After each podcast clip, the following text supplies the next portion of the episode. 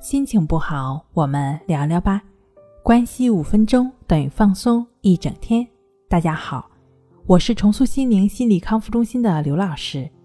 今天要分享的作品是：森田疗法的顺其自然就是无欲无求吗？顺其自然，也就是平常心，是积极而非消极的，是面对人生的盛衰起伏能够平稳。积极的心态，逆境时不自暴自弃，不随波逐流，不会逆来顺受；顺境时不会得意忘形，不会不可一世，而是懂得遵从自然的规律去做人、去做事，这才是真正的平常心。一颗平常平凡的心，顺其自然的心，而不是让人无欲无求的。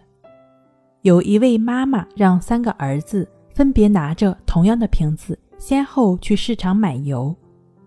大儿子在回来的路上不小心摔倒了，瓶子打翻在地，油洒了半瓶。回到家中，哭泣地对妈妈说：“妈妈，我打翻了半瓶油，我打翻了半瓶油，我真没用。”大儿子对自己的失误不断自责。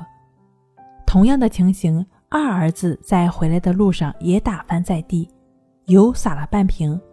不同的是，二儿子并没有哭泣，而是对妈妈说：“妈妈，我回来的路上摔倒了，本来油全都洒了出去，幸亏我机灵，还保住了半瓶油。”二儿子为自己能够保住半瓶油感到幸运。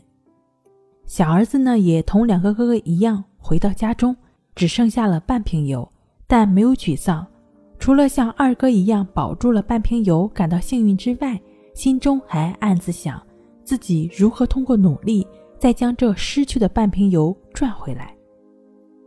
故事中的二儿子和小儿子是积极乐观的，但小儿子更有智慧，因为他是修炼平常心的，所以顺其自然、平常心不仅不会让人变得无欲无求，而是充满积极乐观。富有智慧，在这里呢，也推荐大家去阅读一下《淡定是修炼出来的》以及《当下的力量》这两本书。